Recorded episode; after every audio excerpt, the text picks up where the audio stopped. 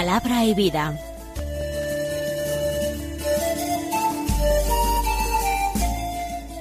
Con el padre Manuel Horta, desde Sevilla.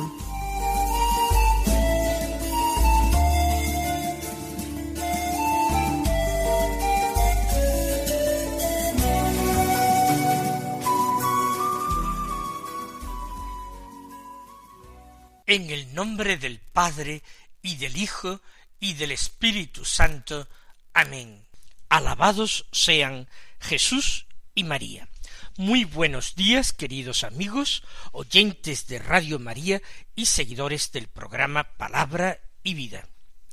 Hoy es el viernes de la segunda semana de Cuaresma. Es un día particularmente penitencial. Haríamos bien además de vivir la abstinencia, que es un precepto impuesto por los mandamientos de la Santa Madre Iglesia, en vivir también algo de ayuno. En estos viernes de cuaresma, aunque no sea de precepto, es un buen arma contra los enemigos del alma. Un viernes 18 de marzo. En este día la Iglesia celebra la memoria de San Cirilo de Jerusalén, un santo padre de la Iglesia, que nació el año 315 en el seno de una familia cristiana en Palestina. Él siguió su deseo de ser sacerdote y con sólo treinta y tres años fue elegido como patriarca de Jerusalén. Se trataban de los años de la herejía arriana, y él tuvo que padecer mucho por esta circunstancia, porque por mantenerse fiel a la fe ortodoxa, sufrió destierro por parte de las autoridades bizantinas. Escribió una serie de obras y sermones en los cuales él defendía la fe católica y explicaba la palabra de Dios murió con setenta y un años el año trescientos ochenta y seis. Continuamos avanzando por este camino penitencial de la cuaresma. La cuaresma es un tiempo de especial gravedad, es decir, de especial peso, un tiempo denso en el que nosotros tenemos que tomar conciencia de lo único necesario. El único necesario es Dios. Y lo único necesario para nosotros es no arruinar nuestra vida, sino alcanzar vida eterna. Tenemos que ocuparnos de la salvación de nuestra alma. Tenemos que revisar nuestra vida para vivir de acuerdo con la palabra de Dios, con lo que la palabra de Dios nos manda, nos pide. El Evangelio de hoy es de San Mateo. Del capítulo veintiuno, los versículos treinta y tres al cuarenta y tres, y luego los versículos cuarenta y cinco y cuarenta y seis. Nos saltamos el versículo cuarenta y cuatro, como se habrán dado cuenta ustedes. Dice así este Evangelio. En aquel tiempo dijo Jesús a los sumos sacerdotes y a los ancianos del pueblo, Escuchad otra parábola.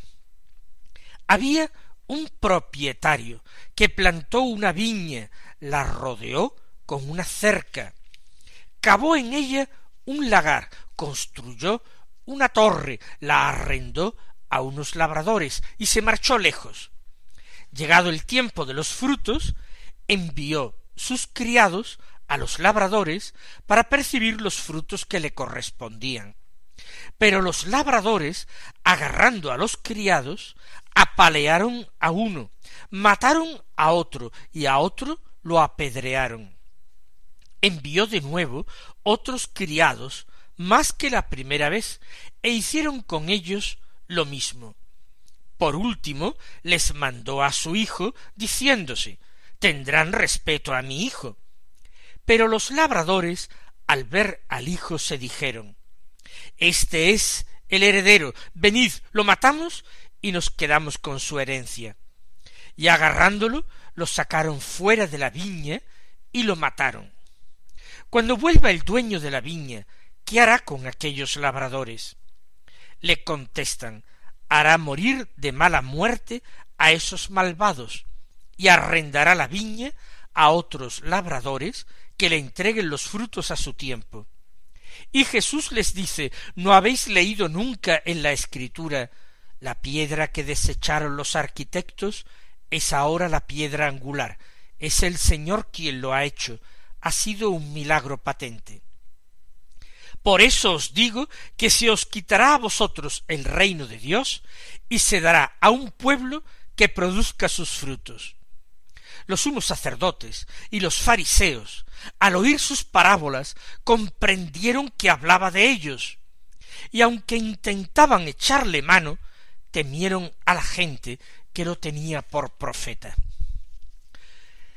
Este episodio que nos narra el Evangelio de San Mateo y acabamos de escuchar se sitúa en los días de la última semana de la vida de Jesús en Jerusalén, donde por la mañana él acudía a Jerusalén, pernoctaba frecuentemente en Betania en casa de Marta, María y Lázaro, y allí en Jerusalén enseñaba en el templo y mantenía conversaciones y sobre todo discusiones, bien con los sumos sacerdotes, con los doctores de la ley, o con los saduceos incluso.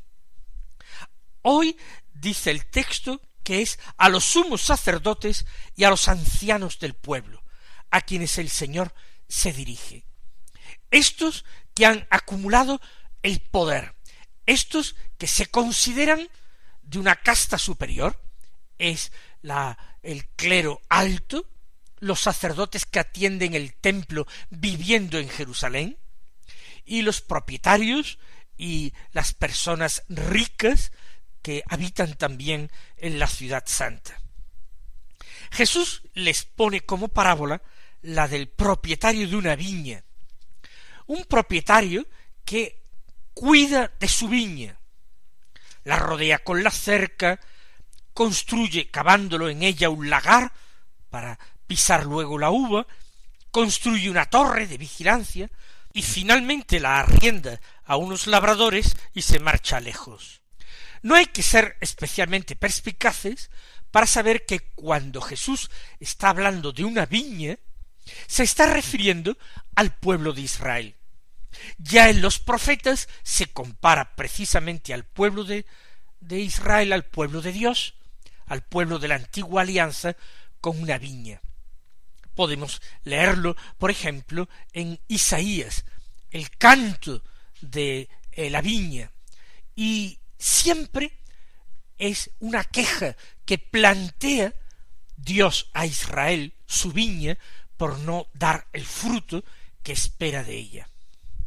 En este caso no se trata de una queja contra la viña por no dar fruto, sino que aparecen otros personajes que son eh, los labradores a quienes se les arrienda la viña, para que la trabajan, para que produzcan y para que paguen luego una renta al propietario por la viña. ¿Quiénes son en este caso los labradores? que arriendan la viña, pues son las autoridades de Israel, son precisamente estos hombres a los que se está dirigiendo Jesús. Son los sumos sacerdotes, son los ancianos del pueblo, son los dirigentes de Israel. ¿Qué ocurre? En la parábola, cuando llega el momento de recoger frutos, el propietario envía criados a los labradores para que les paguen la renta que le deben. Pero los labradores agarran a los criados enviados, a uno lo apalean, a otro lo matan, a otro lo apedrean, y el propietario vuelve a enviar más criados. E hicieron exactamente lo mismo. Apalean, apedrean, matan a los enviados.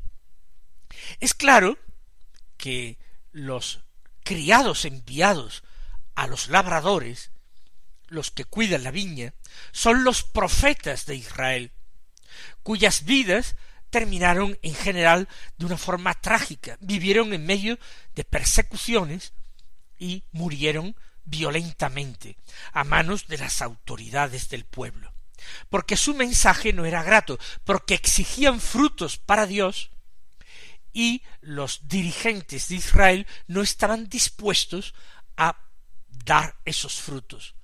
Se ocupaban de ellos mismos, de su interés, como si Israel fuera su propiedad, como si esa viña fuera realmente suya, cuando esa viña tenía un propietario. Esta es la gran denuncia que Jesús formula contra los dirigentes del pueblo. Esos que él mismo sabe que van a entregarle a la muerte, van a entregarlo en manos de los paganos, en manos de los romanos. Van a traicionar a uno de su pueblo para no ver peligrar su situación, con tal de no pagarle a Dios la deuda que tienen, una deuda de conversión. Pues bien, después de estos envíos repetidos de criados a los labradores, los profetas que son enviados a Israel y a sus dirigentes, en el momento final, en la etapa final de la historia, Dios envía a su propio Hijo. Y aquí la lectura de la parábola es literal. Es efectivamente el Hijo de Dios el que es enviado a los labradores. El propietario se dice tendrás respeto a mi hijo. Esto es mucho creer. Cuando habían actuado con tamaña injusticia, con tan exagerada violencia contra los criados, ¿por qué pensar que iban a respetar al Hijo? El propietario que es Dios sabía perfectamente el destino que le aguardaba a su Hijo, a Jesús. Y así todo lo envió, sabiendo que ese sacrificio, que esa muerte del enviado, del amado, del Hijo único, sería causa de salvación para los hombres, causa de salvación para la viña y para todas las viñas. Los labradores al ver al hijo se dijeron Este es el heredero, venid los lo matamos y nos quedamos con su herencia. Y agarrándolo lo sacaron fuera de la viña y lo mataron. El proceder de los labradores no solamente es injusto, no solamente es criminal, malvado, es también totalmente absurdo, incoherente. ¿Cómo podían ellos imaginarse siquiera que el propietario de la viña iba a dejar pasar las cosas y terminar él mismo muriendo sin herederos y quedándose finalmente ellos por falta de herederos con la viña? Es una decisión absurda motivada en un, una previsión también absurda. Sin embargo, lo haces. La violencia a veces es lo más irracional y lo más absurdo. Y ellos actúan así. Y de hecho, aquellos que están escuchando a Jesús, los sumos sacerdotes y los ancianos, van a copiar literalmente esta forma de proceder. Ellos, a la pregunta de Jesús, cuando vuelva el dueño de la viña, ¿qué hará con aquellos labradores? Le contestan hará morir de mala muerte a esos malvados y arrendará la viña a otros labradores que le entreguen los frutos a su tiempo. Y de nuevo, literalmente es lo que va a acontecer. Son doblemente culpables aquellos hombres porque han comprendido la gravedad de la situación. Han juzgado perfectamente porque no se han dado cuenta de que ellos son los labradores homicidas. Por eso contestan que el dueño de la viña hará morir de mala muerte a aquellos malvados. Ellos mismos están dictando sentencia contra ellos. Ellos mismos están reconociendo que la muerte, y no cualquier muerte, sino una mala muerte, es lo que deben recibir en estricta justicia. Más aún, sus papel, su cargo de labradores de esa viña, es un cargo que va a terminar. Ya ellos no van a ser los labradores de la viña de Dios. Esa viña de Dios va a tener otros labradores distintos.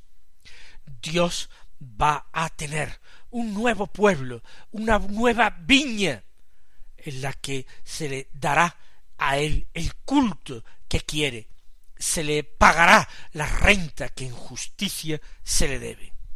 Cuando responden con tanto tino, pero al mismo tiempo con tanto desconocimiento de que se están juzgando y condenando a sí mismos, entonces el Señor les pregunta ¿No habéis leído la escritura? ¿Lo que dice en la escritura?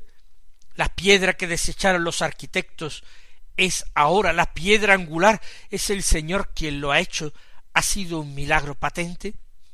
La piedra angular es el mismo Cristo nuestro Señor. Ellos, los sumos sacerdotes y ancianos, pretenden ser los arquitectos, y ellos han decidido desechar esa piedra, la piedra angular, la piedra fundamental, que da consistencia a todo el edificio. El Señor ha hecho esto. Es un milagro patente, pero la responsabilidad de los arquitectos desechando la piedra angular es una responsabilidad clara. Por eso concluye Jesús dictando una sentencia terrible. Por eso os digo que se os quitará a vosotros el reino de Dios y se dará a un pueblo que produzca sus frutos. Ahora ya el Señor habla sin comparaciones, habla claramente, y los sumos sacerdotes y los ancianos se dan cuenta de que han caído verdaderamente en una trampa dialéctica, de que ellos mismos se han juzgado a sí mismos culpables. Se os quitará a vosotros el reino de Dios. Nosotros tenemos que pedirle al Señor que Él a nosotros sus humildes siervos, pecadores, pero al mismo tiempo contritos, deseosos de progresar en un camino de conversión, que a nosotros no nos sea quitado el reino que con tanta generosidad el Señor Jesucristo nos mereció, derramando su sangre en la cruz.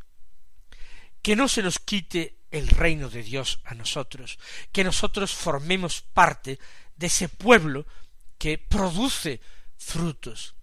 La reacción de los sumos sacerdotes y ancianos se nos narra al final. Los sumos sacerdotes y los fariseos, ahora ya no son los ancianos del pueblo, sino también los fariseos que seguramente se han acercado a escuchar, al oír sus parábolas, comprendieron que hablaba de ellos y aunque intentaban echarle mano, temieron a la gente que lo tenía por profeta. El ultraje recibido había sido grandísimo. Se dan cuenta hasta qué punto han sido humillados por las palabras de Jesús, y ellos mismos se han declarado culpables. Por eso querrían echarle mano, acabar con él al instante. Pero hay mucha gente en Jerusalén, mucha gente que tiene a Jesús por profeta, y ellos no se atreven a dar un paso que podría suscitar alboroto por ser tremendamente impopular. Prefieren tragarse la ofensa y en sus corazones malvados planear cómo vengarla. Mis queridos hermanos, de nuevo vamos a suplicar al Señor con todo empeño que Él limpie profundamente nuestros corazones y nos dé la gracia de producir siempre los frutos que el Señor espere de nosotros, que no nos cansemos nunca, que con la ayuda de la gracia nos esforcemos por dar frutos de conversión que el Señor espera.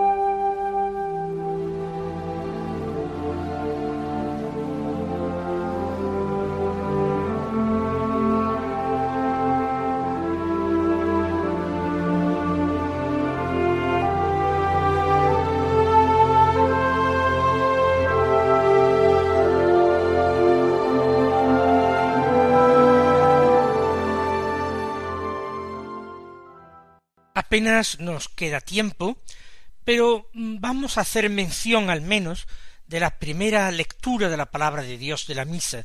Es un texto del libro del Génesis, un texto bastante amplio del capítulo siete, los versículos tres y cuatro, doce y trece, diecisiete al veintiocho. Forma parte de la historia de José. Habla de la envidia de los hermanos de José, los hijos de Jacob, por José, porque veían o creían al menos que el padre lo prefería a los demás. La preferencia del padre venía de ser José, lo mismo que Benjamín, hijos de Raquel, su esposa más querida, que precisamente había muerto al dar a luz a Benjamín. Pero lo que nos resulta ahora interesante, importante, es que en esta historia de José, la providencia divina va actuando continuamente. En la vida de José no hay milagros, no hay hechos sobrenaturales, no hay comunicaciones espectaculares con Dios. No hay lo que era frecuente en la vida de sus antepasados, de Abraham, de Isaac, del mismo Jacob. La vida de José es una vida llena de sufrimiento, de incomprensiones, de rechazo. Podríamos llegar a decir incluso de silencio de Dios. Pero él se mantiene firme en su lealtad para con el Señor. Él siempre profesa su fe en el Dios de sus padres. Recibirá el rechazo de sus hermanos, la incomprensión de aquel que es su Señor en Egipto, el olvido hasta de aquel amigo que ha hecho en la prisión, pero a pesar de todo, Dios sigue actuando en su vida para salvarlo, y él no deja de confiar en el Señor. Por eso me parece que el personaje del patriarca José es un personaje extraordinariamente moderno, un personaje que hace una llamada fuerte en esta cuaresma a nuestra fe y a nuestra esperanza. Mis queridos hermanos, que la meditación asidua de la palabra de Dios nos lleve a la imitación de estos ejemplos de la Escritura. El Señor os colme de bendiciones y hasta mañana si Dios quiere.